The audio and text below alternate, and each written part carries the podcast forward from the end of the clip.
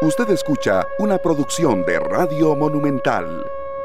La radio de Costa Rica, 3 de la tarde con 10 minutos. Bienvenidos, muchas gracias a todos por estar con nosotros en una tarde más, cerrando semana, cerrando mes, por cierto, se da esa coincidencia, hoy 31 de marzo del 2023, 31 del 3 del 2023, se nos va la semana, se nos va el mes y bueno, por cierto, también se nos va el primer eh, trimestre del año. Esto va rapidísimo, esto va volando y ya mañana arrancamos abril. Muchas gracias a todos de verdad por estar con nosotros. Hoy estamos con un programa eh, de mucho contenido. Estamos cerrando, por cierto, eso no puede quedar eh, de lado. El mes de la mujer, pero aquí siempre insistimos que no debería ser ni un día, ni una celebración específica de, de una efeméride, ni de un mes, sino pues todos los días.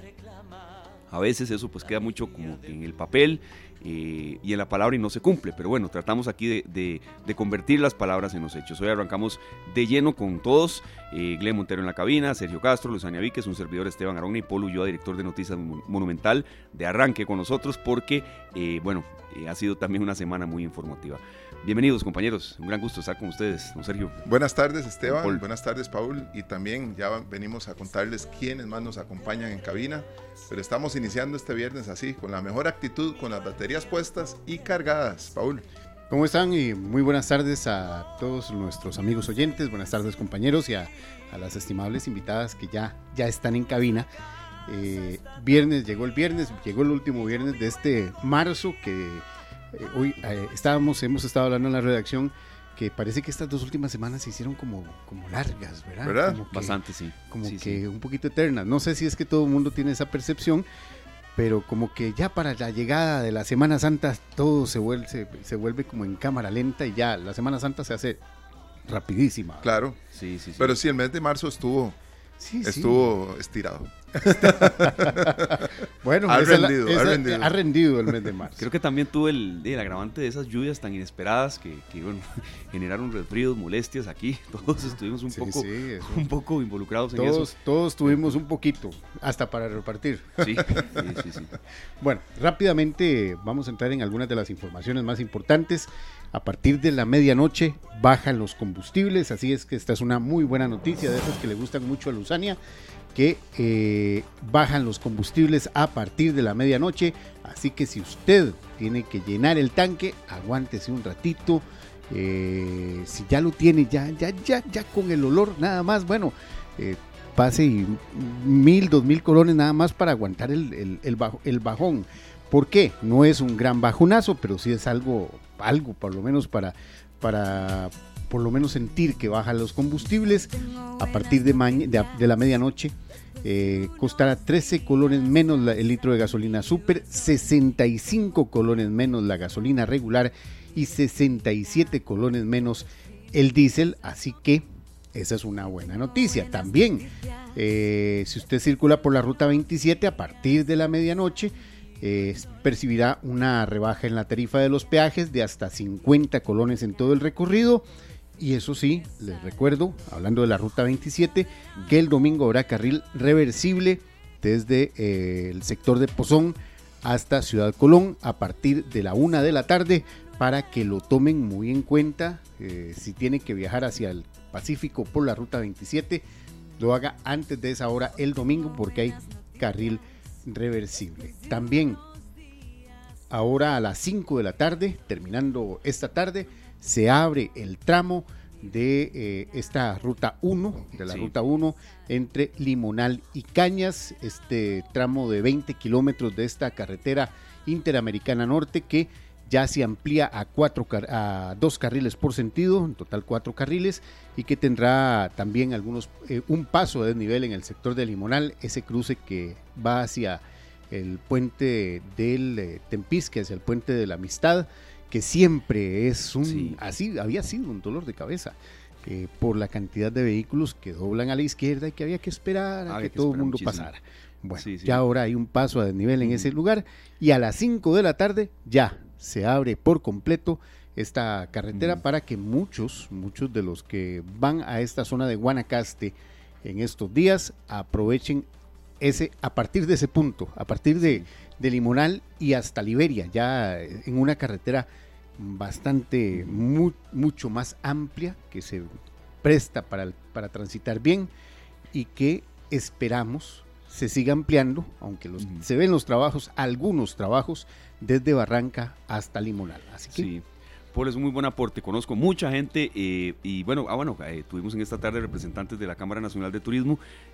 Hay gente que hoy a las 5 de una vez va para sitios de, playa, de recreo. Hoy va a ser un día complicado de presas, bueno, lo ha sido. Y este, sobre todo también eh, tomando en cuenta que la gente quiere reposo, quiere recreo, quiere diversión. Hoy mismo mucha gente ya arranca y se va. Tal vez no tanto recreo, eh, sino descanso. Sí, en parte. Descanso, descanso. Un poquito de vitamina S, vitamina sol. para, para, para, para, por lo menos pasar en estos días eh, de, no ir a trabajar un poquito distinto, ¿verdad? Y sobre todo...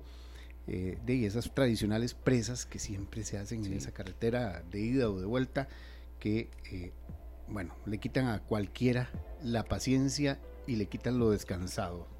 Pero bueno, ya saben, a partir de las 5 de la tarde se, se abre este tramo de la carretera desde Limonal a Cañas, ya conectando con la carretera que ya estaba habilitada de Cañas a Liberia. También ojo con esto, porque esto sí es muy importante, si usted va para las playas, eh, principalmente del Caribe, tenga cuidado porque se emitió una alerta por oleaje alto se pronostica, bueno, el Instituto Meteorológico Nacional pronostica fuertes vientos en el centro y norte del país para este fin de semana, eh, también altos índices de radiación ultravioleta, principalmente en San José, Guanacaste y Limón, pero el Mío Simar está emitiendo una alerta por oleaje alto en el Caribe, así que tengan mucho cuidado, también esta, esta alerta es para los, eh, los pescadores, Recordemos que eh, las, algunas embarcaciones pequeñas principalmente se pueden ver muy afectadas por los altos oleajes que se pueden presentar o pueden ser arrastrados o volcados por eh, el, fuerte oleaje. Así que con mucho cuidado en, estos, en este fin de semana en el Caribe donde eh, se está anunciando una, un oleaje bastante fuerte. También hace muy pocos minutos terminó la conferencia de prensa posterior al Consejo de Gobierno, donde se anunció, entre otras cosas, que el ICE publicó ya el, publica el primer cartel para desplegar las redes privadas de 5G. Estos servicios serán ofrecidos por medio de RAXA en frecuencias concesionadas y las conexiones operarán, eso es lo que espera el gobierno, antes de que termine este año. También el ICE y el MEP anuncian eh, una mejora en al menos 65 escuelas y colegios que no tenían conexión eh, y que ya a partir de ahora usarán banda ancha. Eh, se espera que a finales, a mediados del 2024, ya 2.215 centros educativos cuenten con una velocidad adecuada para que los niños y jóvenes puedan estudiar y trabajar en sus colegios con una, un, mejor acceso a Internet. Además, el ICT y el MINAE, ojo con esto, porque esto también tiene que ver con mucha gente que va en estas épocas de visita. Eh, el ICT destinará 1.5 millones de dólares anuales para contratar obras para mejorar las infraestructuras en las áreas silvestres protegidas. Hablando de eso, Hablando de eso, también otra cosa que es muy tradicional en Semana Santa, es, habrá operativos del SINAC en algunos puntos en carretera para evitar que haya gente que se vaya a robar matitas, se vaya a robar animalitos. Conchas. Ah, bueno, bueno recordemos también el asunto de las conchas, eh, pero sobre todo en las áreas silvestres protegidas, no saque nada. Las matitas están muy bonitas ahí. La naturaleza es para dejarla ahí. Exacto, para verla. Para verla, si quiere saque una foto, sí, pero no saque nada, nada porque es delito. Entonces habrá operativos sobre este tema para que no lo sorprendan si lo paran en carretera le dicen, bueno, ¿y eso dónde lo sacó? Claro, sí. Y es penado, ¿no? no, es penado. Es un punto muy bueno a tomar en cuenta, Paul. Así es. Muchísimas gracias. Gracias a ustedes. Creo que hay una última recuerdo del tema del de, acumulado, a ver qué tal. Ah, que, No, no, pero por, por supuesto. El acumulado, mira, yo lo tenía aquí, pero se me. Bueno, el acumulado está hoy en 1.316 millones de colones. Así que. Mm, que hasta que uno Sí, hasta, que, hasta traga ahí. de verdad que Imagínense todo lo que puede salir de deudas, inversiones y demás. dicen, dicen mis compañeros de ahí arriba de la redacción que apenas sería para el, para el acuerdo de pago, nada más. Sí. bueno, pero ojo con esto. Si usted lo pega, acuérdense que el, el sorteo de hoy es el gran chance, que ya estaba especificado así antes de cualquier otra cosa que tenga que ver con el acumulado. ¿Qué quiere decir esto? Que hoy el entero de chances es de 22 fracciones, no de 15. Entonces, eh, si se pega en el acumulado, pagará 59 millones de colones por fracción y no 85 y algo por fracción. Así que yo conozco gente que ya está diciendo, por favor que no salga el acumulado, que quede para el domingo. Porque si se lo pegan hoy... Alcanza más el domingo. Alcanza más el domingo. si se pega hoy, serán solo 59 millones por, fracción. Eso sí es apenas para el arreglo pago. Pero eh, si se... Eh, si se pasa al domingo, entonces sí va a recibir un poquito más por fracción. Pero esto es porque ya se tenía especificado que hoy, hoy se jugará el sorteo del gran chance de la Junta de Protección Social. El 100% está vendido según la Junta.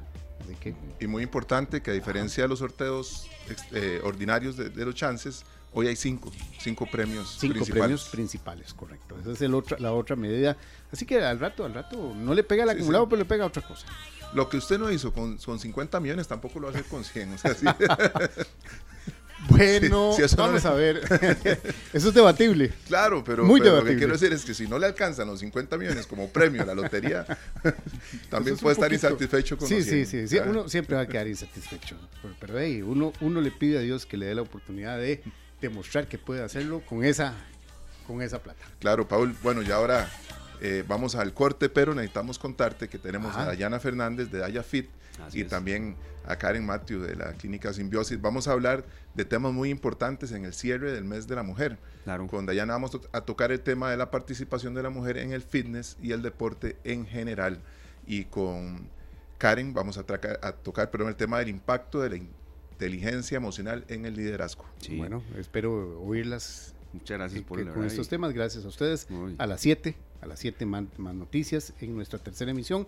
Y yo me voy porque aquí ya van a poner en talla mucho mucha gente y ya, van a tallar. apartamos la mitad del parqueo para ahí, ya ahí yo sí me veo, me veo en problemas cuando se ve ya ya me, echaron agua caliente.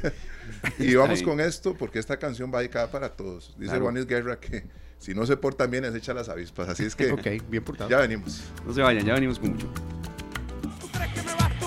3 de la tarde con 29 minutos al fuerte ritmo de Proyecto 1, un grupo que de verdad me encanta, lo vi en un concierto, son, son de verdad, contagian. En el puerto, de casualidad, ¿no? No, no, fue ahí, fue en la Universidad Latina donde estudié. Ah, sí, un concierto de cierre de semana universitaria que bueno, fue Sí, no, pero con esa música ya estamos aquí todos 5, 6, 7, 8 y hoy viernes. y hoy Qué tortón, compañeros. con buen café aquí. No, eh, lo, como lo comentaba Sergio, que ha sido de verdad el productor del programa de hoy, a quien agradezco mucho todo el aporte. Eh, entramos de lleno con el cierre del mes de marzo, eh, mes de la mujer, hablando de distintos temas. Hemos seleccionado para hoy la participación de la mujer en el fitness y deporte en general y cómo la actividad física aumenta el empoderamiento femenino. Sé que esa palabra genera cierta controversia, pero hay que usarla porque de verdad es, no es porque sea una tendencia, no, sino porque de verdad está muy, muy compenetrada en, en el hecho y en las reivindicaciones y sobre todo también en darle voz a la mujer. Eh, Dayana Fernández, quien es coach eh, certificada, entrenadora personal y demás.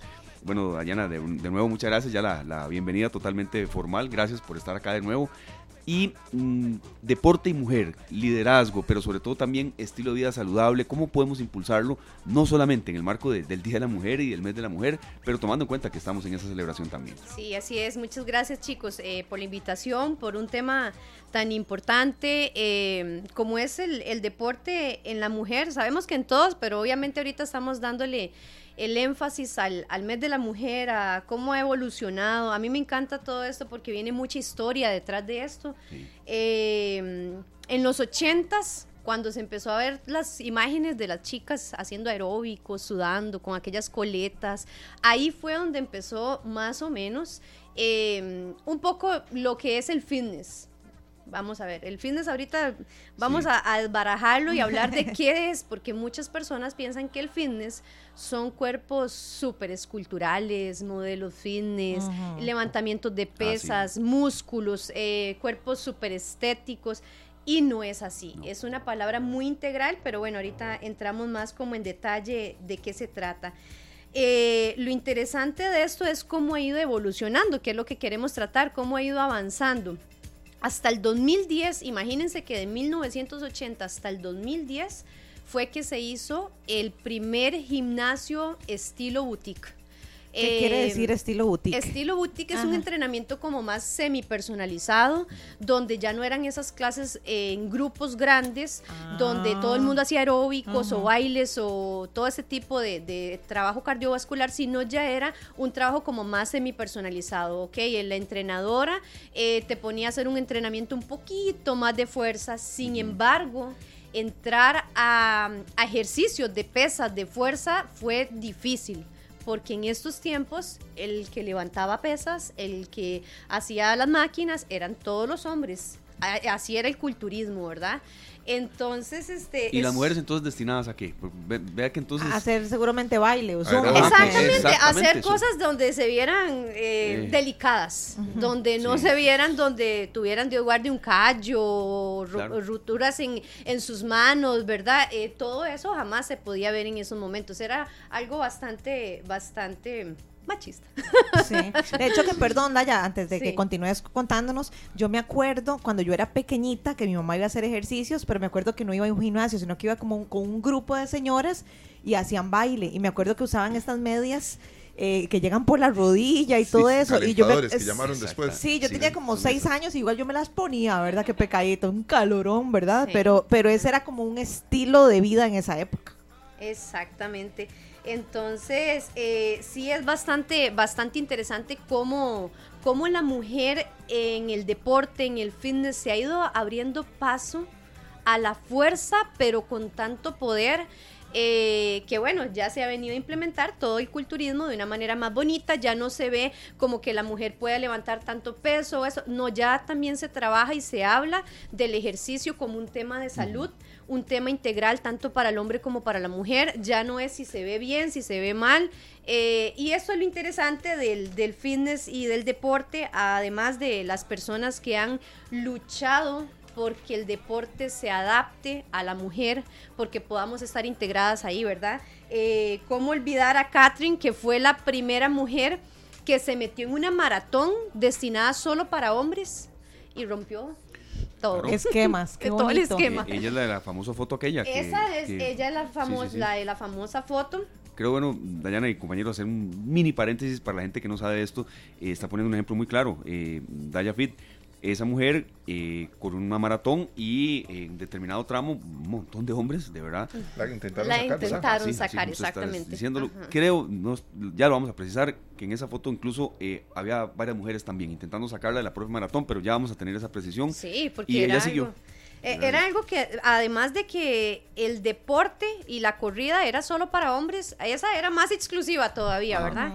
Entonces, este, ella se metió y, y sin saber la vuelta que le iba a generar no solo al deporte, a la corrida. Eh, tantas mujeres han hecho en su ámbito, pero han abierto paso en otro montón. En natación lo abrió otra chica y abrió otros pasos para otros montones eh, de disciplinas diferentes, ¿verdad? Entonces esto es lo bonito. Eh, hablando del tema del empoderamiento, que yo también estaba viendo cómo cambiaba esa palabra, porque es cierto, genera controversia, no a todo el mundo le gusta. Eh, y bueno, es, como, ¿verdad? No, no, se sabe uno si utilizarlo o no, pero lo que sí es cierto es la seguridad y yo creo que, bueno, vuelvo y repito, para todas las personas, lo enfocamos hoy en la mujer, pero para todas las personas que el ejercicio da, que la actividad física o el deporte, hablemos eh, de la capacidad hormonal, de la capacidad eh, integral, de la capacidad física, del estado, del estado metabólico como mejora en cualquier ser humano, eh, todo esto es lo que llega a una persona a hacerla sentir tan segura. A veces pensamos que las personas que hacen ejercicio y suben una foto y postean un video, muchas personas dicen, ay, qué presumido, qué egocéntrico, y no es así. Es algo que te ha hecho sentir tan seguro que de verdad te ha sacado tantas cosas lindas que quieres enseñárselo a muchas personas y que esas personas también lo experimenten, ¿verdad? Entonces, em, para mí, para mí, bueno, puedo sentarme a hablar aquí horas de, de, lo que es el deporte y lo que, los beneficios que trae, ¿verdad? Sí, yo, quiero hacer una consulta ya con respecto al tema eh, del deporte y cómo puede ayudar a cambiar sensaciones, es decir, o a, o a, potenciarlas. Si uno está a veces en un mal día y uno hace deporte, dice, no, esto me enderezó de verdad a la mañana Exacto. o la tarde, uh -huh. y a veces al revés, si yo estoy bien, de verdad, si un día de trabajo bueno, va saliendo todo bien y hago ejercicio, de ese día es como uno de los mejores del año. Exacto. Tal vez estoy exagerando, pero cómo el deporte puede ir de la mano en sensaciones desde físicas, pero también ligadas a lo mental. Sí, se potencia demasiado, se potencia la parte eh, emocional demasiado.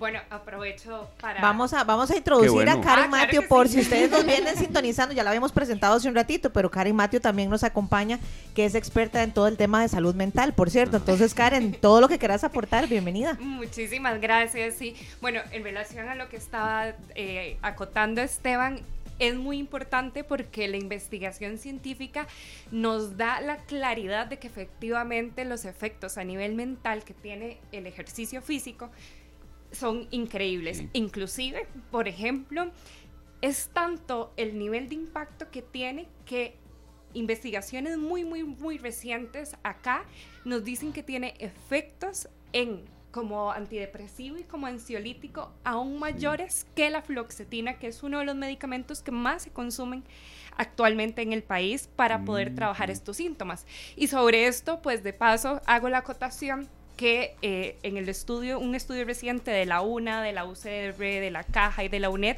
se hablaba que en las personas adultas actualmente hay una prevalencia de del 47% de la población con síntomas de ansiedad y depresión. Claro. Y saber que el ejercicio físico nos genera más beneficios que inclusive algunos antidepresivos usados de forma muy común es maravilloso. Con esto hago la aclaración No, claro. que no es una invitación a no utilizar medicamento porque Sí, cada sí, sí. caso es único y los profesionales pues para eso hacen su, su intervención y valoración pertinente, pero saber que es un recurso tan valioso y tan importante es un gran estímulo para empezar la tarea. De hecho, que ahora que Karen comenta esto, eh, yo tengo una amiga que en algún momento, eh, no voy a decir nombres ni voy a decir nada, pero tengo una amiga que en algún momento tuvo eh, una crisis de ansiedad y de pánico. Y fue una crisis tan, tan grande que terminó internada, terminó con medicamento y cuando le dieron de alta, lo primero, lo primero que le dijo el psiquiatra es haga ejercicio todos los días. Eso fue lo primero que le dijo. O sea, antes de que el medicamento haga ejercicio todos los días.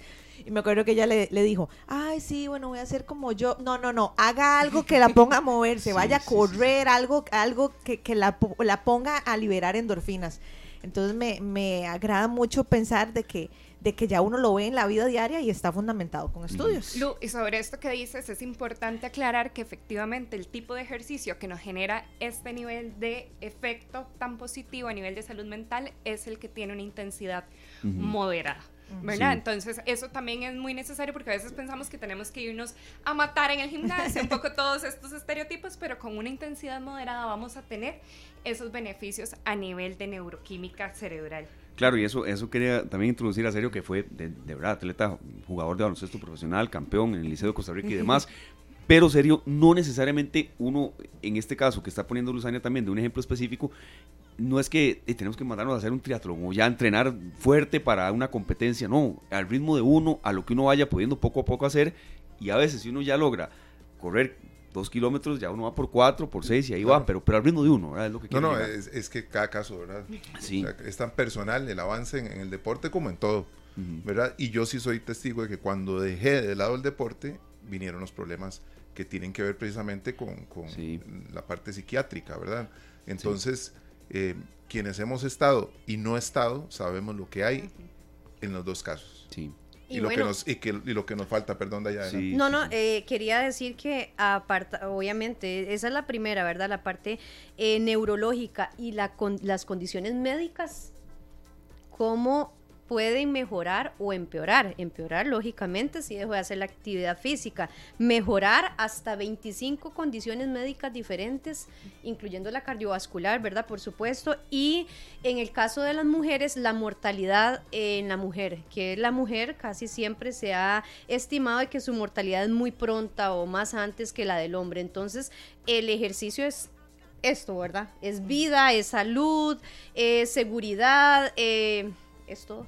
Daya, ¿cómo podemos hacer, y, y, creo que en algún momento habíamos conversado de esto, pero creo que no está de más ser incisiva, ¿cómo está ¿Cómo podemos hacer para no morir en el intento? Porque yo veo que a muchas personas les pasa, y me incluyo con algunos deportes, me ha sucedido, que uno empieza con una energía y con unas ganas porque uno piensa las endorfinas, la serotonina, el cuerpo, la salud, no sé qué, pero eso le dura uno o dos semanas. Exacto. Entonces, ¿cómo hago yo para hacer ese switch? Y realmente convertirlo en un estilo de vida y que no quede y que no quede justamente solamente como en una idea o en una sensación o en una emoción. Bueno, yo, yo podría decir acá mucha, mucha palabrería, ¿verdad? Sin embargo, voy a ser muy directa. Aquí hay, de, hay, que, hay que utilizar la disciplina sí o sí. Si bien es cierto, eh, en mi recomendación con mis clientes, con mis alumnos, cuando están iniciando, yo les digo, porque si hay personas que dicen, eh, bueno, ¿cuántas horas al día puedo venir y cuántos días a la semana? Vamos a ver, empecemos paso a paso.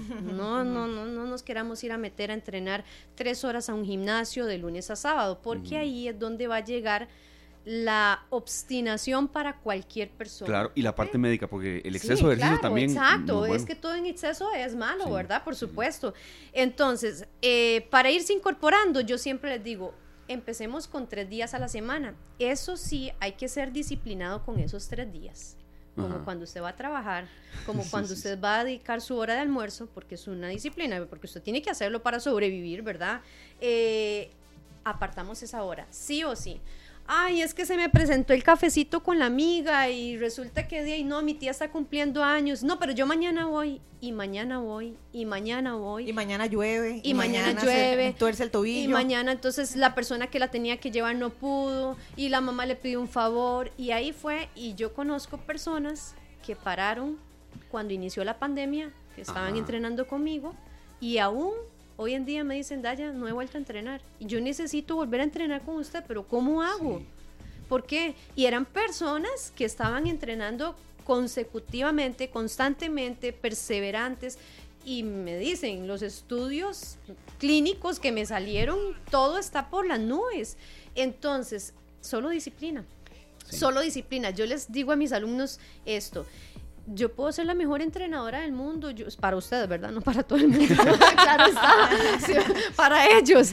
No, no, no estoy diciendo que lo sea, pero yo puedo ser la persona eh, que le insista a usted más. Yo he tenido alumnos donde yo les pongo mensajes todos los días, va a entrenar, va a entrenar, va a entrenar, y sin embargo, si la persona no quiso, yo no la puedo ir a sacar de su casa y a obligarla, no puede y no debe además, ¿verdad? Porque tiene que nacer. Exactamente, porque también está el otro lado donde se presenta a veces en parejas que me ha tocado también vivir esta, esta experiencia muy cercana donde el esposo quiere obligar a la esposa a hacer ejercicio. Daya, pero llámela, pero dígale, pero dígale que usted... Que, Y yo, yo digo, no es así, porque realmente tiene que empezar por algo que usted tiene que hacer. Usted sabe que tiene que hacerlo. Integralmente usted lo tiene que hacer por su salud, por su eh, bienestar físico, porque usted quiere vivir más años, porque sus años quieren que sean de verdad buenos y de calidad, exactamente.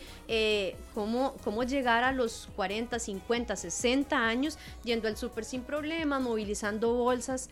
No personas. Un día de estos eh, veía una imagen que ustedes tal vez ya la han visto, anda por todo lado, donde decía la comparación de una persona de 65 años en una sala de hospital con todas sus máquinas pegadas y una persona de 65 años paseando el perrito en el parque con sus nietos y no sé qué.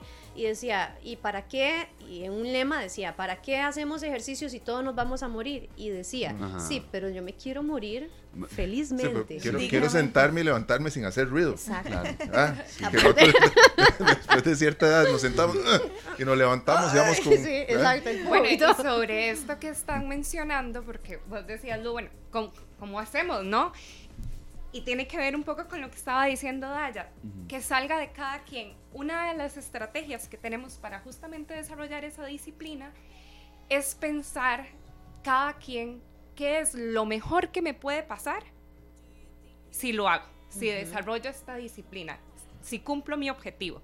Pero también qué es lo peor que me puede pasar si no lo hago. Claro. ¿Por qué? Porque el cerebro es muy interesante y funciona con, esta, con estas dos vías, ya sea pensando en los incentivos que tengo, desde una lógica de economía de recursos para saber si vale la pena meterle intención, ganas, esfuerzo, levantarme de la cama, o también pensar en los efectos negativos, qué es lo malo que me puede pasar. Entonces, si saben, de hecho, esto es parte de las claves más importantes para poder gestionar nuestra automotivación. Incluso parte de lo que estaba diciendo Daya ahorita, esas imágenes mentales, justo trabajo con un en, un grupo que se llama Reprograma tu estilo de vida, ¿verdad? Donde trabajamos con programación neurolingüística y uno de los ejercicios que hacemos es, por medio de técnicas mentales, que las personas elaboren a mucho detalle esa imagen de qué es eso como yo me quiero ver en cierto tiempo y cómo es cómo no me quiero ver, qué es a lo que no quiero llegar, qué es eso que me da miedo. Y al final del proceso, algunos dicen, bueno, esa imagen me sigue marcando día a día.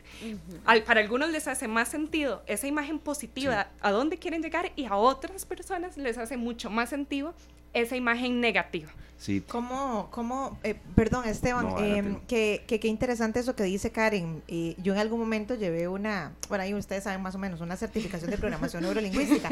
y verás que ese punto que toca Karen lo abordaron de manera muy integral.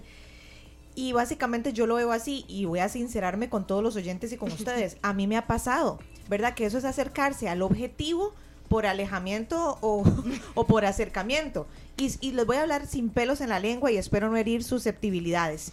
Yo salgo a correr en la mañana y yo salgo a correr en la mañana y yo pienso en mi amigo que ahora está pesando tanto y que le salieron los triglicéridos por los cielos. Entonces yo voy corriendo y yo voy pensando en él pero voy pensando en él, no porque yo jamás le desee nada malo, sino porque digo, Dios mío, yo no puedo llegar a que mis triglicéridos terminen así, ¿verdad? Y entonces yo le pongo más, le más. O hay personas que salen a correr y piensan en la amiga super fitness con cuadritos y eso también las motiva. Exacto, exacto. Pero eso ayuda muchísimo, Karen. Lu, y eso es muy importante porque a veces pensamos que las personas no quieren, que es un tema de falta de voluntad o que es simplemente común dicho que no les da la gana. Pero la realidad es que faltan herramientas mentales de saber qué es lo que me funciona, qué es lo que me hace sentido y qué es lo que me va a llevar a la acción.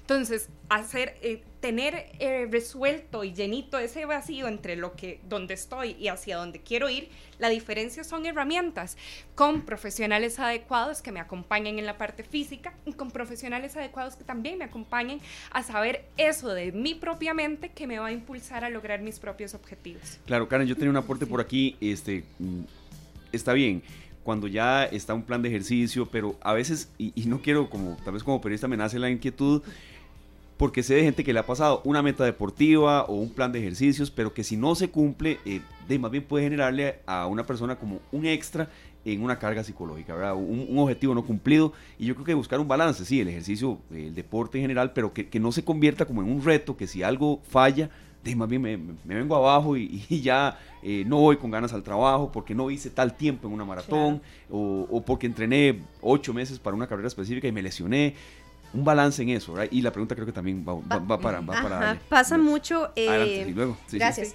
Esto no es una entrevista rígida. Ya está café, manzanas. Es más, es más, eso es guayaba, ¿verdad? Sí. No, son manzanas. ahora que estamos. Yo no, le estoy echando el ojo. No, pero, pero, no me han dicho nada. Eh, eh, Karen, por favor, páseme el platito, ¿verdad?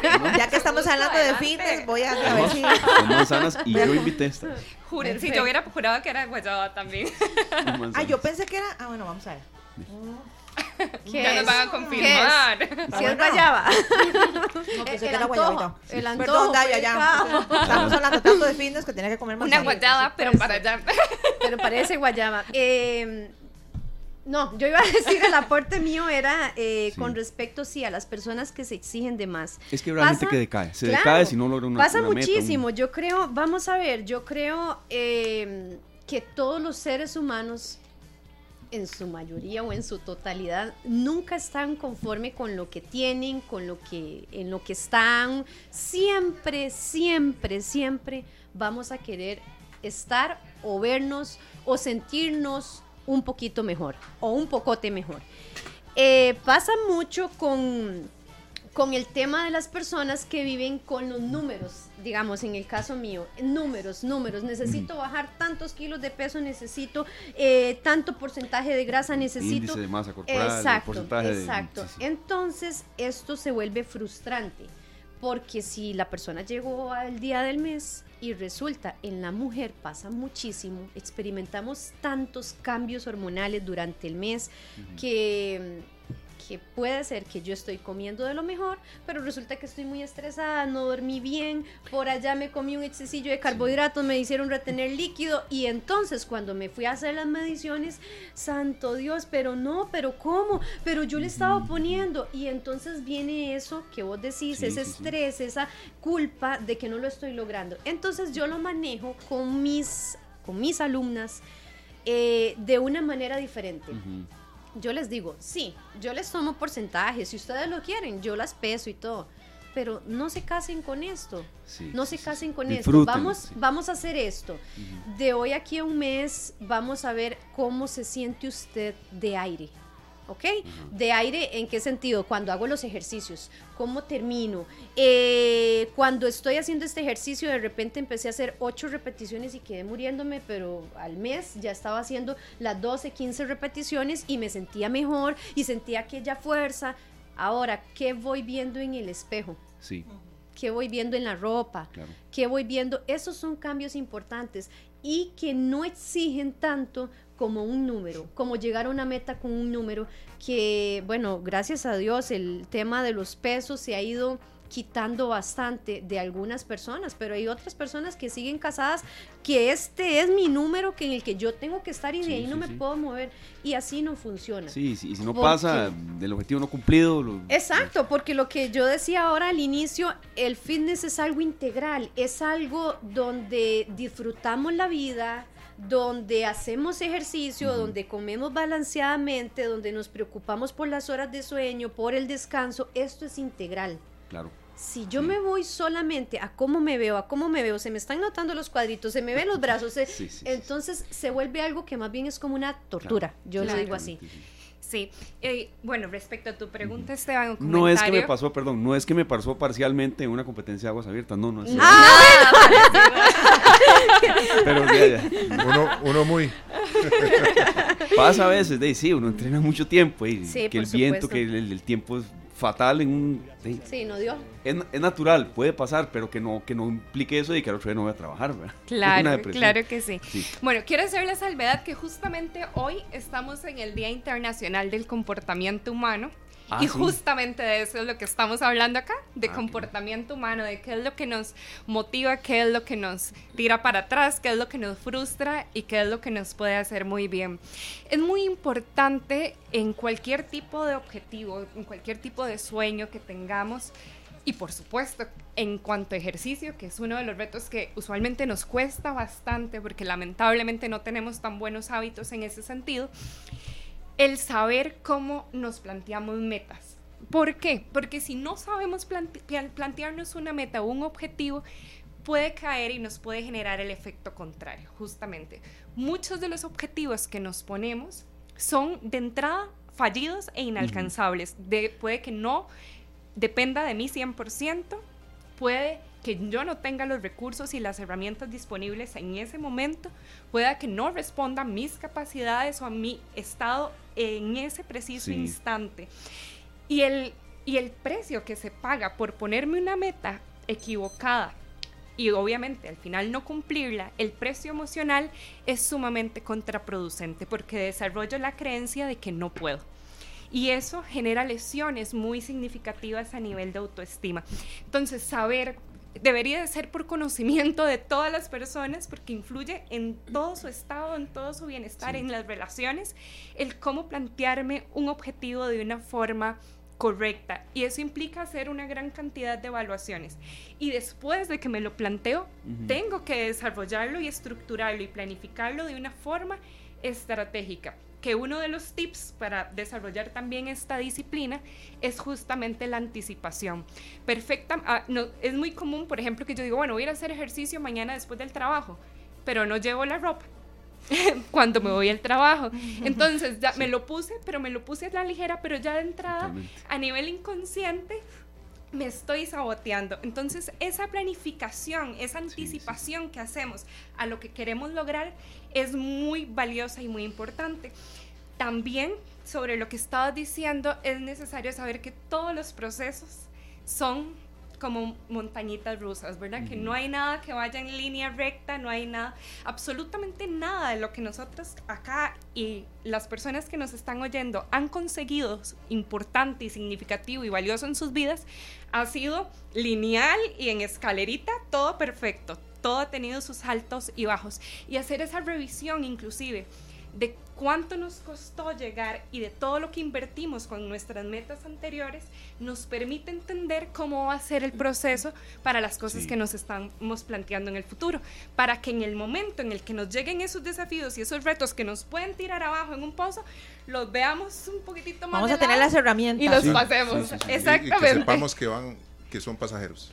Claro, que son pasajeros y podamos tener eh, esa mentalidad de, de avance retomando el tema que tocabas ahora con esto de no sentirse uno frustrado porque no estoy alcanzando el peso ideal. Es más, eh, a mí me pasó una vez que me puse a bajar de peso al punto que yo dije, ya no me veo bien. Ya no me luce pesar como pesaba hace 25 años. Ah, lo entiendo, serio, sí. Porque uno, uno su físico ha cambiado, ¿verdad? Todo ha cambiado. Entonces, ya no se ve igual una persona que con 52 años pesa 190 libras. Exacto. Claro, yo ahora peso casi 250. Ah, pero, mide? Pero, pero no, con la misma estatura pesaba 50, 60 libras menos hace 25 años. Pero si yo me quito 60 libras, de, se van a asustar cuando me vean. Entonces, Daya, precisamente en eso, en esa línea quería hacerte la pregunta, o más bien el comentario. Hay que ir disfrutando el, viaje. Sí, claro, por supuesto. Eh, yo siento que, que todo evoluciona y todo cambia para bien antes, hace, hace, no sé, 30 años, un poco más, eh, la delgadez en la persona era sinónimo de belleza. Recordemos las modelos que eran altas, delgadas, y, ese, ese patrón se repetía o las mujeres los trataban de imitar. Entonces, eh, para las personas, por ahí vengo y repito el, mismo tema del peso, lo que querían era bajar de peso, bajar, verse delgadas de cualquier manera, era lo saludable, lo bonito, lo lindo. Ahora, para alguna, eh, por alguna manera y, para lo mejor que nos ha podido pasar, más bien, ya que la persona esté, vamos a ver, fuerte, eh, resistente, es, dicen, eso es lo que está de moda. Por dicha que es lo que está de moda. Por dicha que es lo que está de moda, porque sí, si tenemos personas que son fuertes, que tienen eh, sus músculos eh, que tienen en su cuerpo mayor cantidad de masa muscular que de grasa o que de delgadez, entonces eso, eso nos va a ser sinónimo de que vamos a durar muchísimos años de vida, de que vamos a estar más funcionales como seres humanos. Entonces a eso, a eso es lo que voy con, con el tema tuyo, de que en algún momento llegaste a perder tanto peso y que más bien dijiste, no, no, no me siento bien. No, es que no. Ah, o sea, tenía una meta pensando en que lo ideal era Exacto. aquello, pero de todas maneras, sí, sí. Eh, mis rodillas no iban a ser las mismas. Exacto.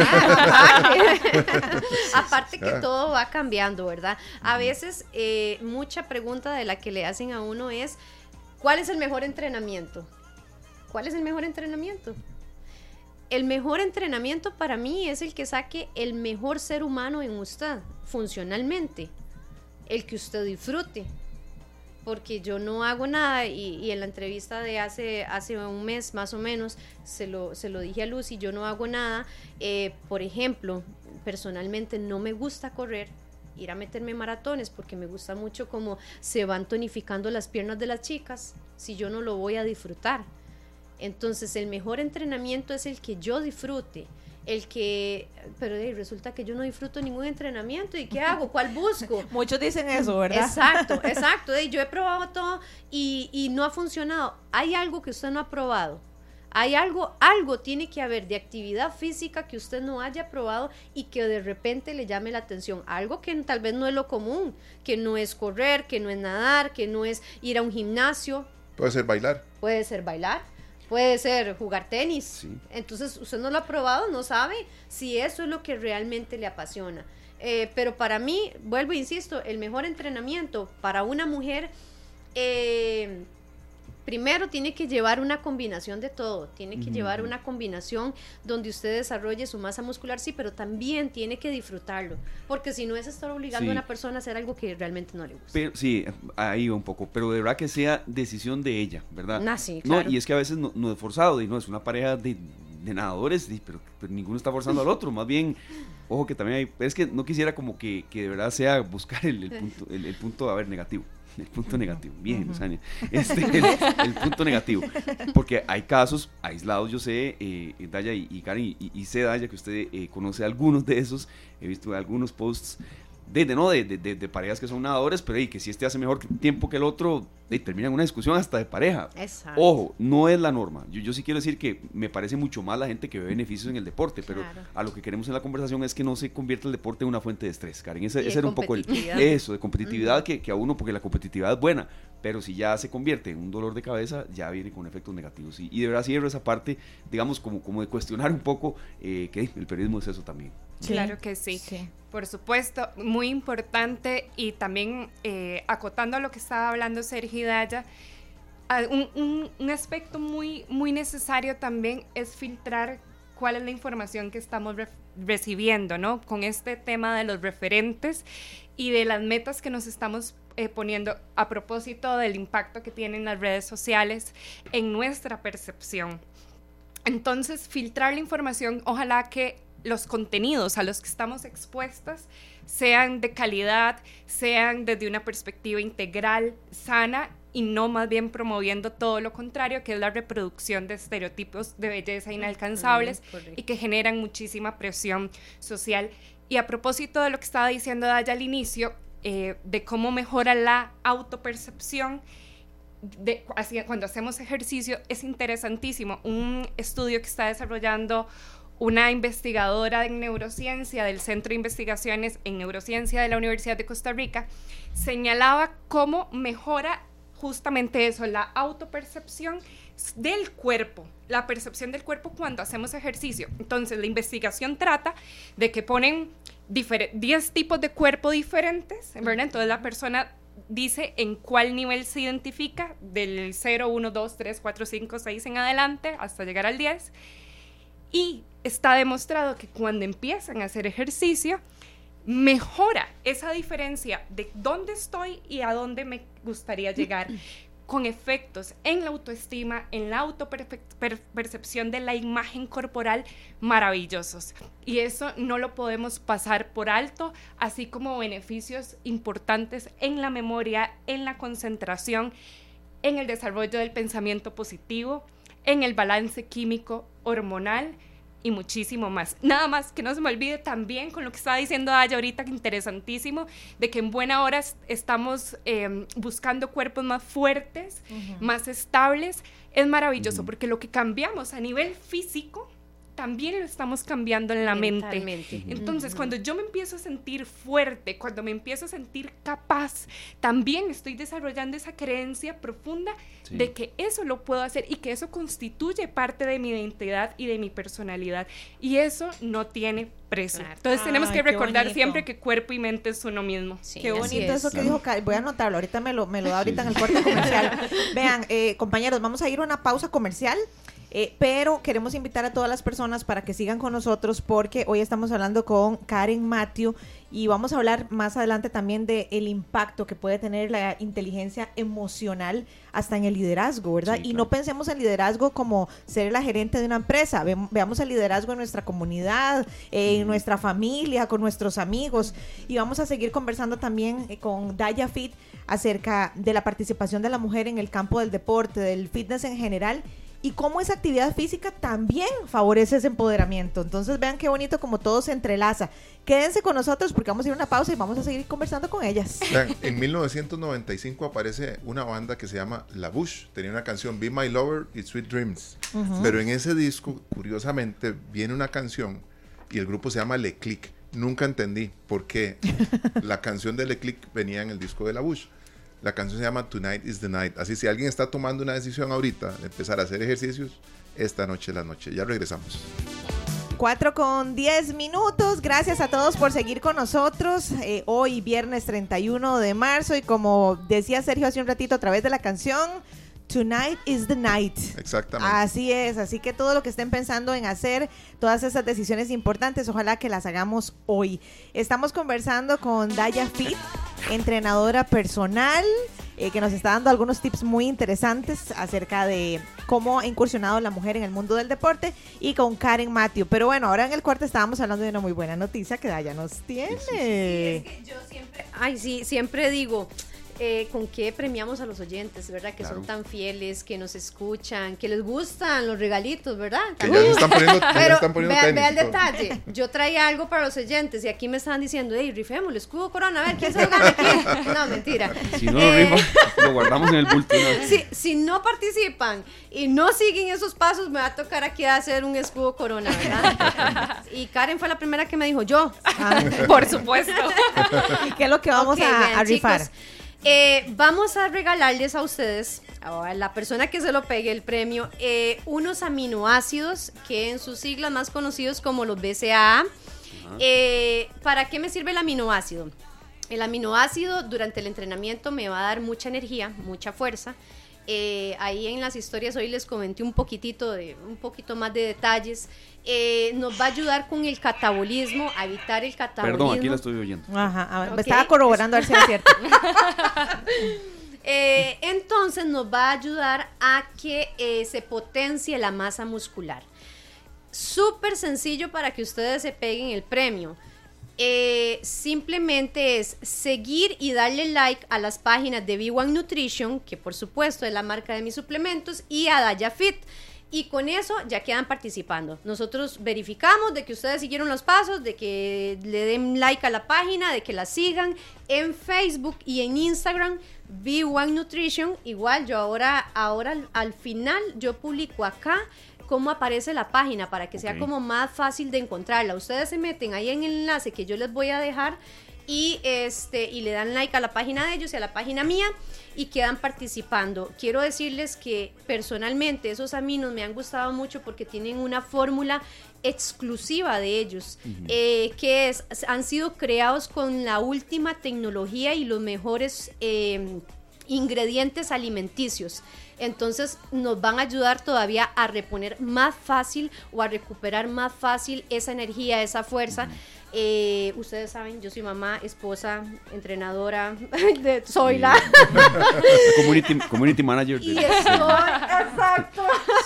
Y estoy encantada realmente con la energía que me han dado. Así que sigan la página de B1 Nutrition y Daya Fit y ya quedan participando. Y mucha felicidad de una vez a los que se lo vaya a ganar. Perfecto. Solo una eh, duda, se consume sobre todo a la hora de entrenar, es decir, básicamente. Sí, la recomendación es durante el entrenamiento y ve, lo, rico porque este sabor que propiamente es el que voy a entregar al ganador, se llama Tropical Blue. Es un sabor súper refrescante. es como cítrico. Es, yo no sé ni cómo escribirlo, es como, no sé, a mí me sabe como a chicle, como a frambuesa, pero es muy refrescante. Entonces, eh, ahora, ahora que estábamos hablando de las motivaciones, para mí eso es una motivación cuando yo llego y, y, empiezo a empacar todos los suplementos, porque yo digo, qué chiva, voy a llegar con fuerza al entrenamiento y me ayuda a hidratarme. Entonces ya vas reponiendo por todo lado, ¿verdad? Bueno, la Así es como funciona.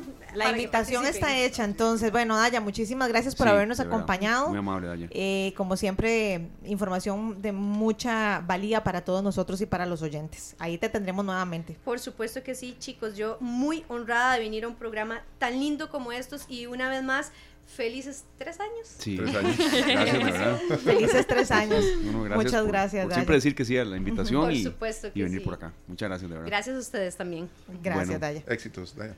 Bueno, entonces este, le agradecemos a Yana Fernández que haya estado con nosotros, coach certificada, que va precisamente rumbo a San Antonio de Desamparados. No le puedo decir que cerca y que no habrá presas, pero que le vaya muy bien, de verdad. Va, precisamente a clases, entonces este, a dar clases y, le agradecemos mucho, en serio, que haya estado con nosotros. Pero Sergio Luzania, continuamos con más en este programa especial de cierre de Mes de la Mujer con otra invitada de lujo que tenemos acá, Karen Mateo. Por supuesto, nos acompaña Karen, que siempre nos comparte también información muy valiosa. Y Karen, estábamos hablando ahora antes de ir a la pausa de cómo también ese sentirme bien conmigo misma, eh, el estar yo aceptándome en muchas ramas de mi vida me puede ayudar incluso en el liderazgo. O podríamos decir que esa estabilidad emocional que se alcanza, no sé si decir a lo largo de los años a través de trabajos que tengo que hacer todos los días. ¿Cómo impacta mm. esto en el liderazgo? Lu, es que no solo es que impacta, es que lo es todo. O sea, lo transforma completamente. Lo es, todo. Ayer, ayer justamente estaba en una actividad hablando del impacto de la inteligencia emocional en el liderazgo en Clínica Simbiosis y la conclusión de todas las personas que estaban ahí compuestos de liderazgo, no solamente gerenciales, sino también en sus vidas, como lo decías ahorita que vamos a retomarlo. Esa era la conclusión. Tengo que empezar por mí, tengo que volver la mirada hacia mí y tengo que trabajar intensamente en esa autoconciencia y en mi bienestar para poder hacer una gestión y poder ejercer mi rol de liderazgo en el ámbito que sea de una adecuada manera antes de que desarrollemos este tema, aprovechando que tenían los celulares ahí en mano, yo también quiero invitarlos a que por favor nos sigan en la página de Clínica Simbiosis, ya sea por medio de Facebook e Instagram. Y les traemos una súper sorpresa, y es que para todas las personas que le den like a la página durante el tiempo de transmisión del programa, les vamos a estar obsequiando una terapia de bienestar ocupacional con una valoración. ¿Esto qué es? Es una terapia manual con masaje, con todo lo que tenga que ver para aliviar el estrés físico, para justamente estar conectados y poder tener un mejor desempeño en nuestros trabajos, que eso también nos genera mucho bienestar personal. ¿Nos repite el perfil en Instagram, perdón? Claro que sí. Clínica Simbiosis. Clínica Simbiosis. tanto en Facebook como en Instagram nos pueden encontrar. Somos una clínica dedicada a la salud física, a la salud mental y al desarrollo humano. Entonces, aquí ya le invitadísimas. ya, me, ya me gané eso, qué salvada. Sí, claro que sí. Terapia ah, de bienestar ocupacional.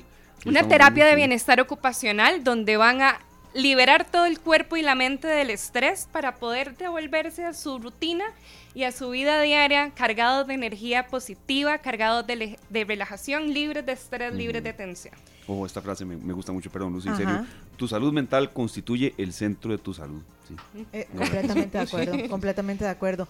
Karen, yo, yo quería preguntarte cómo podemos lidiar, no voy a decir las mujeres, porque creo que es algo con lo que lidiamos mujeres y hombres, pero ¿cómo podemos lidiar con el autosabotaje?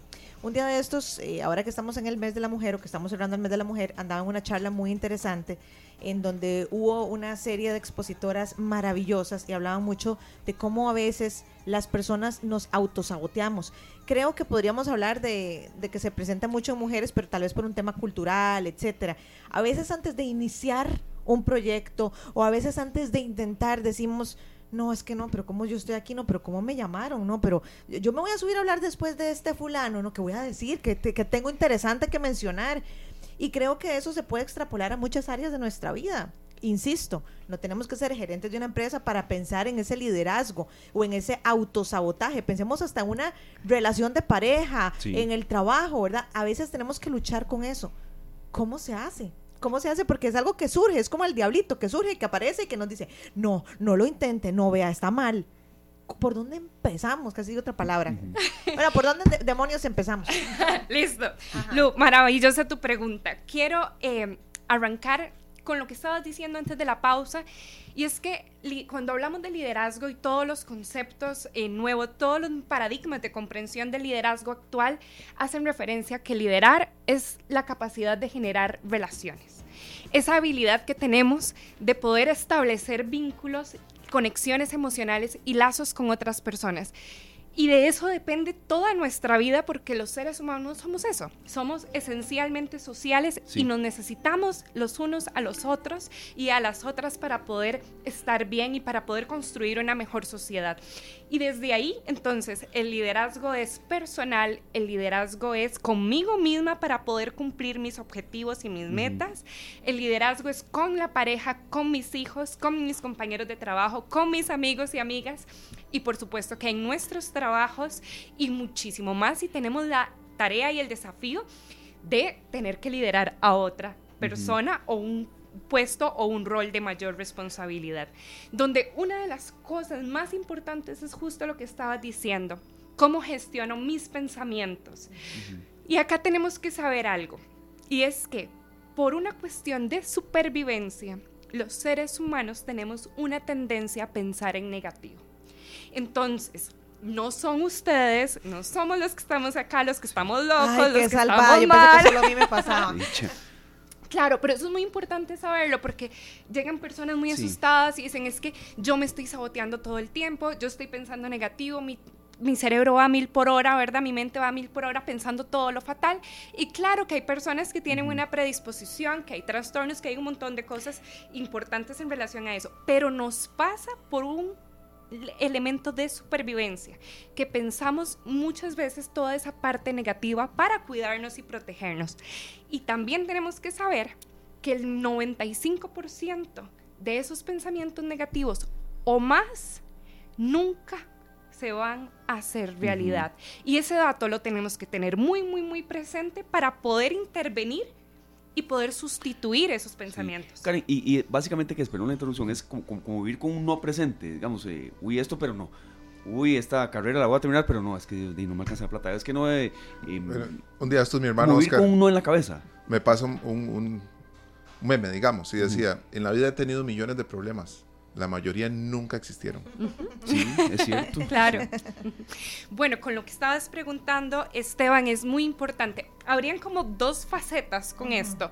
Una es cuando no tengo la conciencia, cuando no he desarrollado la habilidad y no he fortalecido mis conexiones neuronales para pensar en positivo, que ya vamos a hablar de cómo se hace esto, entonces sí, tengo que estar definitivamente sumamente consciente todo el tiempo para poder identificar cuando estoy teniendo estos pensamientos negativos, automáticos, irracionales, para poder hacer esa intervención en ese mismo momento, en ese justo momento, y poder sustituirlos por unos más motivantes, más realistas y que me puedan impulsar a lo que yo quiero conseguir. Y luego llega la época dorada del pensamiento, que es cuando ya hemos desarrollado esa fortaleza de pensar en positivo, que sí se puede, sí se puede entrenar esa habilidad, porque qué lo interesante de nuestro cerebro, que cuando tenemos un comportamiento automático, como puede ser pensar desde el autosabotaje y desde lo negativo, es porque lo hemos hecho una gran cantidad de veces. Entonces nuestro cerebro toma la ruta más fácil. Es como automático. Esto es como que a ustedes les habrá pasando y a todos los oyentes que nos que van manejando eh, nos pueden comentar ahí en las redes si les ha pasado que llegan a un lugar y dicen, ¿cómo llegué aquí? ¿En qué momento yo estoy acá que, no me, ¿verdad? No me percaté. Pues lo mismo nos pasa a nivel mental con esas decisiones inconscientes que estamos tomando. Es que lo hemos hecho tantas veces, ese recorrido y ese enfoque en lo negativo, que al cerebro se le hace muy fácil agarrarse de ahí. La parte buena es que cuando yo repito una enorme cantidad de veces enfocarme en lo positivo, enfocarme en una visión más realista, enfocarme de una forma distinta, también luego me puede salir en automático. y eso es necesario saber que se puede llegar ahí, porque si no, no vamos a querer hacerlo. Y requiere mucho esfuerzo. Como que luego cuesta menos, entiendo, sí. Atendiendo la, la de verdad el, muy buen consejo de nuestro compañero Glenn, 905-220000. Si alguna persona tiene alguna duda con respecto a este tema, quiere hacer un aporte, tiene una consulta para nuestra invitada de hoy, Karen Matthew. Eh, por supuesto, 905-222-0000, don Sergio Castro. ¿Ustedes hace cuánto no pasan por el Monte del Aguacate? ¿Qué pregunta más extraña? Sí, yo, santo Dios, y, no, yo muchísimo también, no sé ni ¿Cuál cuánto. es la percepción que tienen cuando nos dicen tenemos que irnos por el aguacate? Mucha vuelta y ganas de vomitar yo. Sí, más distancia, peligro en la carretera, y yo viera por, cierre de una y la otra muy congestionada, tuve que ir hace poco. No hace poco no, pero no, no, no tampoco hace entre 6 y 8 meses, más o menos. Ok, yo tengo más bien que eh, agarrarme de esto que estaba hablando Karen, porque yo tenía muchos años de no pasar por ahí, casi 20 tal vez.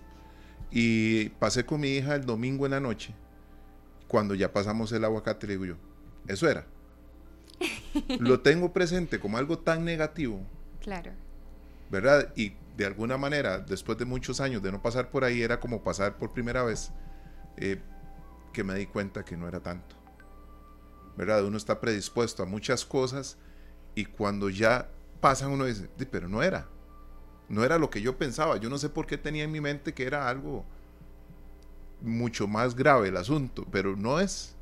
No lo, por lo menos para mí no lo fue. Pero yo iba predispuesto a algo que iba a ser eterno, que no iba a terminar rápido, que, ¿verdad? Y no, no fue así. Entonces, ¿cuántas veces nos predisponemos a situaciones que no existen? Claro. O las magnificamos, ¿cierto? Es un muy buen aporte serio. Por supuesto. Y respondiéndole a Lu, que no lo he hecho todavía, y un poco retomando el aporte de, Sergio, es importante este autosabotaje y me llevaste de una vez a dar recomendaciones. ¡Qué bárbara, Lu! Me encanta, me encanta, esa es la actitud. Eso es lo que necesitamos. Porque justamente para desarrollar la inteligencia emocional, lo primero que tenemos que tener en cuenta es la conciencia. La conciencia de qué tipos de pensamientos tengo, la conciencia de cuáles son mis valores, la conciencia de cuáles son mis creencias. Lo que estabas diciendo antes sobre el sabotaje, que voy a empezar un proyecto, que de pronto eh, tengo un desafío y prefiero hacerme a un lado porque creo que no puedo, tiene que ver con estas creencias limitantes. Y decías al inicio, eh, que si le pasa un poco más a las mujeres. Bueno, las creencias son diferentes, ¿verdad? Entre hombres y, mujeres porque responden a una cultura, responden a todo ese proceso de, de socialización, de aprendizaje cultural que hemos tenido. Entonces, retomando el cierre de mes en el que estamos, las mujeres tenemos que ser muy conscientes de cuáles son nuestras creencias de género, cuáles son mis creencias limitantes, cuáles son los referentes que tengo de mujeres, porque por muchos años nos mostraron, o más bien no nos mostraron todas las capacidades y toda la riqueza que tenían las mujeres, ¿verdad? Durante, las mujeres han estado presentes en todas las transformaciones históricas y culturales y han sido profesoras, médicas, guerreras, han sido filósofas, ingenieras, han tenido... Astronautas, luego el tema del deporte, sí, sí. Y vea, Karen, se nos supeditaba en, el libro Paco y Lola, por ejemplo. Eh, Uy, cosas qué que, colerón ese libro. Y, Mamá eh, amasa la masa. Papá viene del trabajo. Mi papá lee el periódico, era, pero sí, sí, no, no, pero por ahí va un poco que eso debe, ya debe haber quedado en el pasado. Y, y, todavía hay mucha trabajo que se, que se enfrenta. Claro que sí. Justo a inicios de este mes, el Banco Mundial hizo un informe donde reflejaba que solamente 14 países en el mundo de altos ingresos están garantizando la igualdad jurídica de hombres y mujeres. Entonces, claro que tenemos todavía muchísimos desafíos. En puestos de liderazgo también se ve montones donde hay diferencias salariales aún y donde hay muchos retos. Pero también, porque yo creo que todo eso parte negativa que está, la tenemos bastante presente. Pero también es muy importante pensar en posibilidades. Por ejemplo, en la actualidad un, 30% de todas las investigadoras de todas las áreas son mujeres. Además, 140 países nos garantizan, justamente por medio de, sus, de su legislación, derechos, igualdad, que no está al final al pie de la letra, bueno, pero ahí están y hemos logrado estar y tener representación en todas las áreas. Entonces, volviendo un poco al tema que decía Lu, es muy importante estar conscientes como mujeres de cuáles son mis creencias limitantes, porque de pronto me dijeron que las mujeres no podían a, B, C o D cosa, pero también pensar cuáles son esos referentes de éxito, esos referentes de valentía, esos referentes de esfuerzo que tenemos de las mismas mujeres. Y sobre esto quiero hacer inclusive y rescatar el gran aporte que hacen las mujeres en los trabajos no remunerados que sin esos, las mamás en las casas, las abuelitas, sin eso nada del desarrollo económico a nivel mundial sería posible. Y muchas veces somos nosotras mismas las mujeres quienes no hacemos ese reconocimiento de esos roles tan importantes de cuidado de niños. Tan cansados, sí. Tan cansados de cuidado de personas con discapacidad, de roles de amigas, de solidaridad, de mucha empatía que vienen a determinar el éxito de mucho del progreso que hemos tenido en, la sociedad en general. Y además, en puestos de liderazgo está demostrado que cuando hay mujeres, cuando hay una participación femenina igualitaria, se promueve la innovación, la, la creatividad, la retención del talento y se aprovechan muchas de estas habilidades que tradicionalmente las mujeres tuvieron más espacios para desarrollarlas. Karen, yo creo que, bueno, hay, hay mucho en lo que hemos mejorado, digo como país, eh, pero hay muchas cosas que todavía debemos hacer. Y ahora que estamos hablando de liderazgo, sigo yo con esa charla que fui, pero es que me marcó muchísimo. Hablaban, y voy a hablarlo así con nombres y apellidos. En una empresa están decidiendo a quién contratar. Y entonces eh, aparece eh, un hombre que viene con un título del INCAE. Saludos para el INCAE por si gusta pautar con nosotros. Gracias. Eh, sí, entonces viene un caballero que viene con el título del INCAE. Entonces uno hace así: ¡Oh! ¡Uy, título del INCAE! ¡Qué belleza! Viene una mujer con título del INCAE. ¡Uh, qué bien! Pero ¿qué experiencia tiene ella? ¿Qué ha hecho? ¿En dónde ha trabajado? ¿Cuántas certificaciones ha ganado? A la mujer todavía, no estoy generalizando, pero sí es un gran porcentaje, se le sigue pidiendo socialmente, culturalmente que compruebe. ¿Verdad? No me basta con el título. Usted puede haber tenido un título de Harvard. Bueno, está bien, que dicha, felicidades. Pero ¿qué ha hecho? ¿Verdad? Entonces es muy crudo. Entonces la pregunta es, Karen, ¿qué tan importante es tirarse a pista?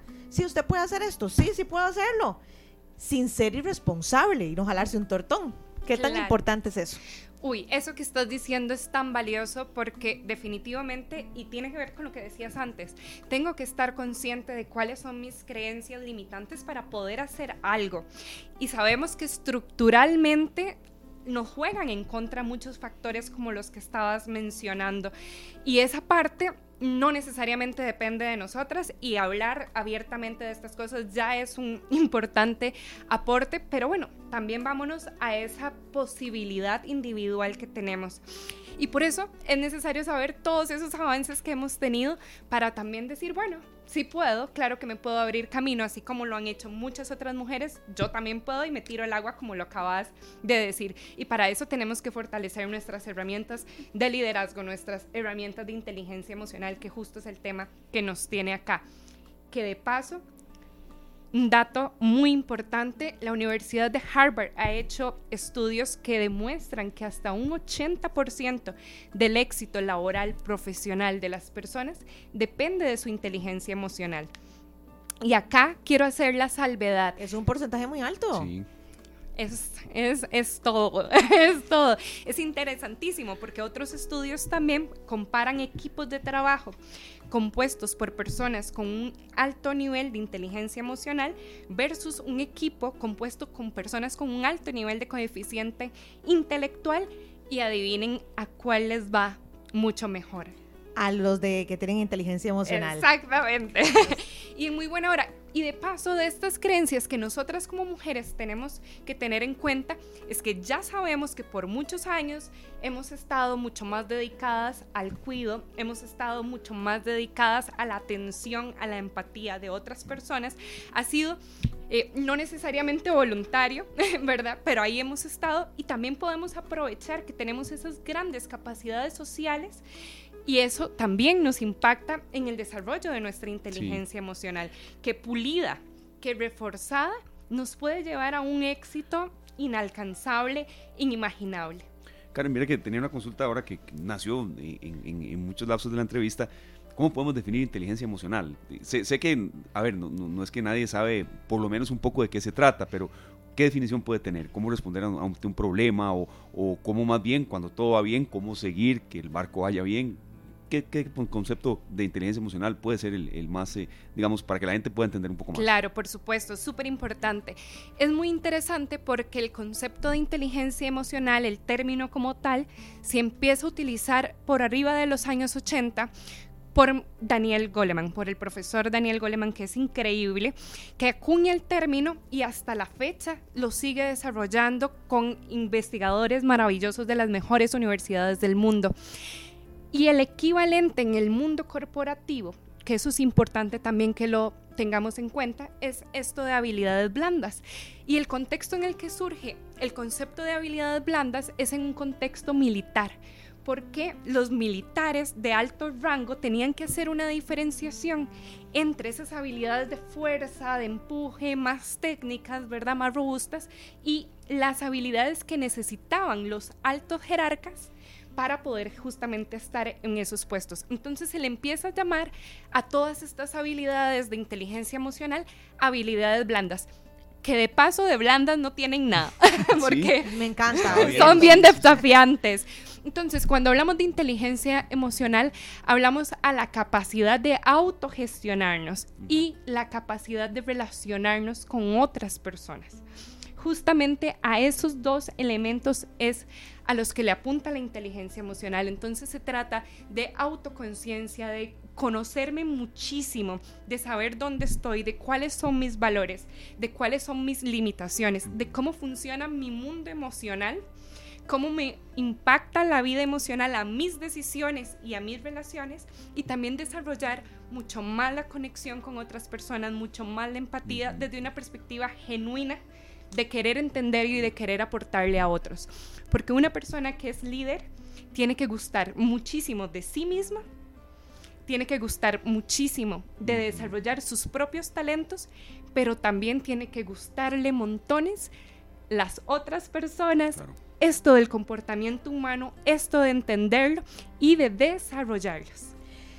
Eh, cuando, hablamos de este tema, Karen, a, mí me surgen otro montón de dudas que tienen que ver con el manejo de la ira, el manejo de la frustración, el manejo del enojo, porque seamos honestos, son cosas que se dicen muy fáciles, que aparecen en todos los libros y, y, suenan muy bonito en radio, ¿verdad? Suena muy bonito hablar de esto. Bellísimo. Suena bellísimo pero no todo el mundo tiene la capacidad de manejar sus emociones de manera idónea y entonces lo vemos desde que son niños, ¿verdad? Y que ahora todo está eh, al alcance de la mano, que quieren esto, que tome la comida, que quiere solucionar esto, tome el teléfono, que quiere... Y así vamos para adultos, ¿verdad? Y queremos todo ya y queremos todo fácil y queremos todo práctico.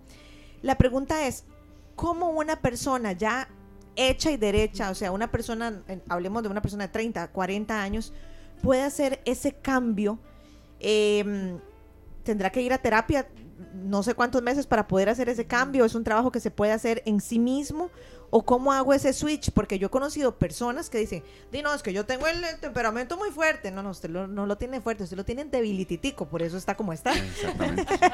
Eh, pero cómo se hace ese cambio, ¿verdad? Porque seamos honestos, no todo el mundo tiene la posibilidad de decir, voy a ir a pagar una terapia tantos años para ver si me ayudan con ¿Cómo hacemos? Si alguien ahorita nos está escuchando y dice, yo sé que soy terrible manejando la frustración, el enojo y en, mi empresa me va fatal por este ámbito, ¿qué hacemos? Ay, Lu, qué interesante eso que decías, una persona hecha y derecha.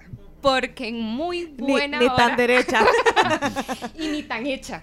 Ni tan derecha ni tan hecha. Porque en muy buena hora sabemos en la actualidad que nuestro cerebro tiene toda la capacidad de cambiar de modificarse, no solamente a nivel de estructura, sino a nivel de contenido, a nivel de función. Entonces existe algo que es la neuroplasticidad, que habla de la capacidad de cambio. O sea, nos podemos modificar al nivel que queramos, por medio del aprendizaje, por medio de la repetición. Entonces, lo primero que tenemos que saber es que efectivamente la ciencia nos pone de manifiesto que sí podemos cambiar, que cualquier comentario de que yo soy así y nadie me cambia es una decisión personal, pero no tiene nada que ver con la capacidad funcional que tiene como ser humano. Entonces, cuando sabemos que sí podemos cambiar, ahora la pregunta es la que hacías. ¿Qué hacemos? Y acá tenemos la maravilla de que estamos en una era de la información sumamente valiosa. Programas como este le generan aporte a las personas diariamente y el contenido de calidad y de valor que podemos encontrar de forma digital y gratuita es muy alta. Entonces, si no tengo los recursos para pagar un coach, para pagar una coach, una terapia, para pagar un curso de desarrollo personal, bueno, si tengo probablemente en la mayoría de la población el acceso a la tecnología y puedo encontrar información de calidad que me va a ir cambiando los filtros, que me va a ir reprogramando esa forma de pensar. Y acá esto es muy importante. Si por 30, 40 años decías ahora, si por 40 años la información que yo he recibido no ha sido la mejor para desarrollar mi inteligencia emocional, de pronto sufrí violencia en mi infancia que me generan marcas y secuelas muy importantes, de pronto eh, por un tema generacional, que sería casi que un hecho, con las edades que estábamos hablando y para arriba, no recibí ningún tipo de formación ni educación emocional. Y si además no he tenido acercamiento a ningún proceso de cambio, tengo que saber que necesito exponerme a una gran cantidad de estímulos de información diferente para poder reprogramar eso que tengo ahorita en mi cabeza, porque el aprendizaje se genera por dos vías por impacto emocional, cuando algo es muy fuerte, cuando algo, ahora decías esa charla que me marcó y me inspiró, bueno, cuando hay un contenido que nos marca, que nos inspira, en muy buena hora no lo olvidemos.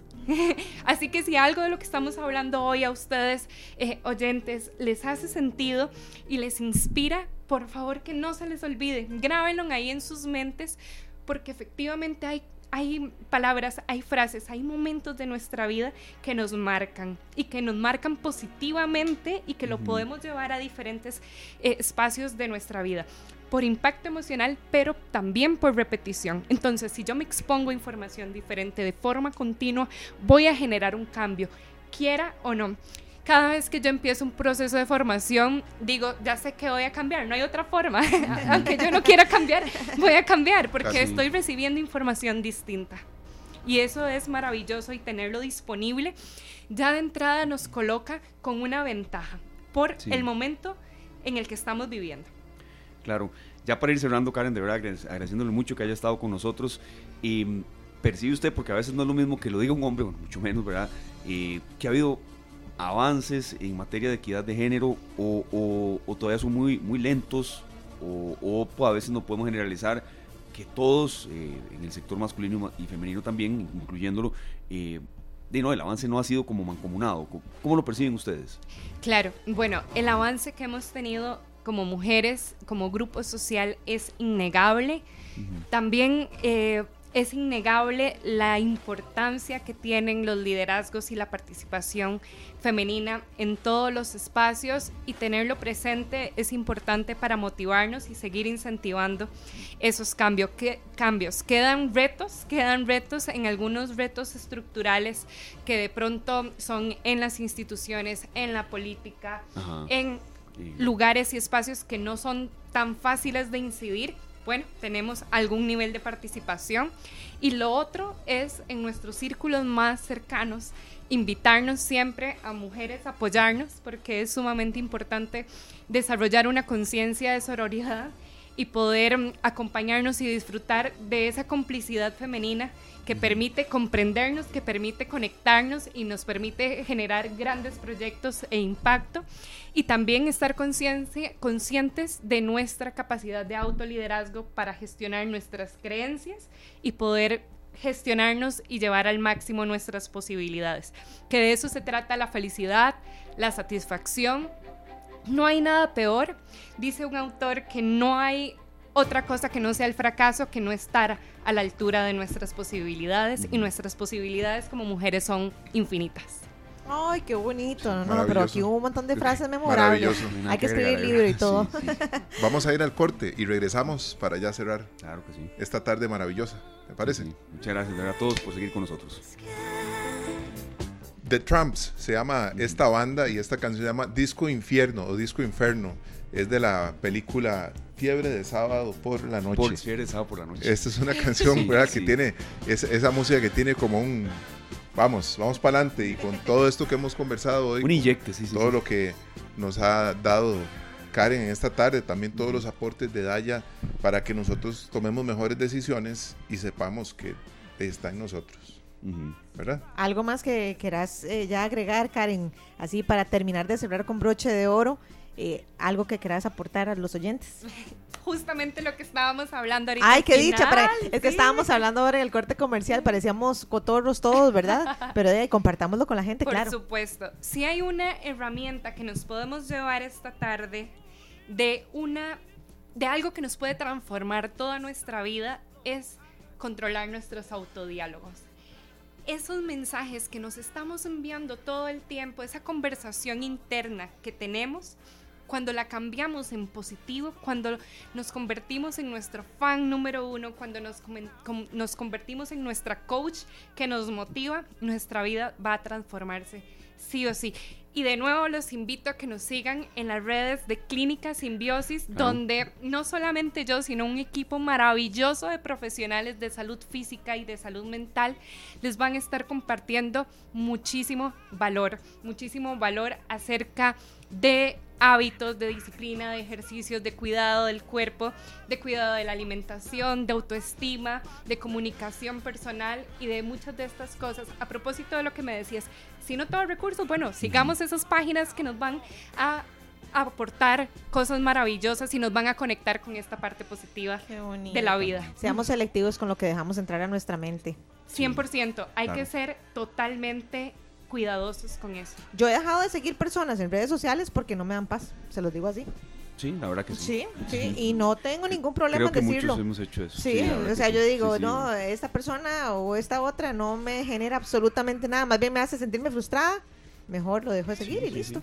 O hasta incluso hablando en ese lenguaje, en esos términos, de una persona que uno conoce un día y medio ahí, y ya solicitud de amistad o ya íntimo amigo, pues no, no, no tiene uno por qué ser abierto a todo en eso cuando a veces las redes sociales pueden ser de un enemigo de nuestra mente, de nuestra estabilidad mental. Yo, yo he llegado al punto de pensar que, digamos, amigos de toda la vida, en las redes sociales se salen cosas que yo no conocía.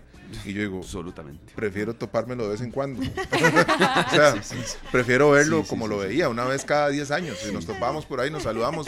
Pero hay veces que, que, que la gente es muy muy complicado, o sea, se complican las relaciones a través de las redes sociales. Otras se potencian de manera positiva. Claro, sí, pero, y, da gusto leerlos, ¿no? Claro, sí, sí, pero en otros casos yo digo, uy, yo no sabía.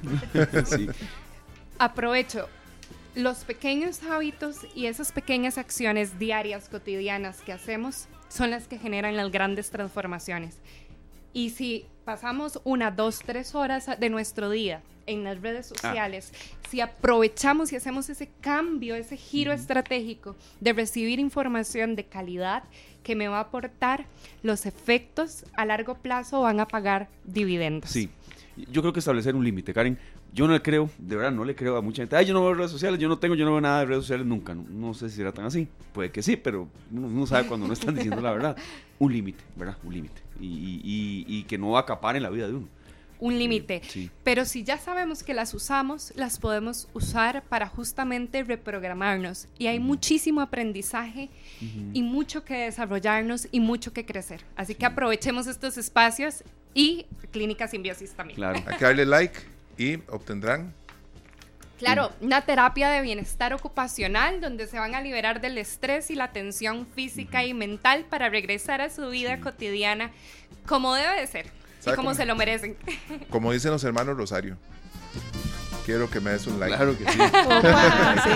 Tendremos una segunda parte de este programa, Karen. Muchas gracias por haber venido. Gracias a ustedes y a todas las personas que nos escucharon. Y gracias de verdad a todos los amigos oyentes que nos han acompañado en esta semana de trabajo, a los compañeros de producción, a Sergio por la producción de este programa. De verdad, Sergio, muchas gracias. Y a, Placer. a Lucy, ahí nos, nos veremos en el camino. Claro que sí. Nos escuchamos el lunes, si Dios quiere, que tengan un maravilloso fin de semana y sigan en sintonía de Monumental. Este programa fue una producción de Radio Monumental.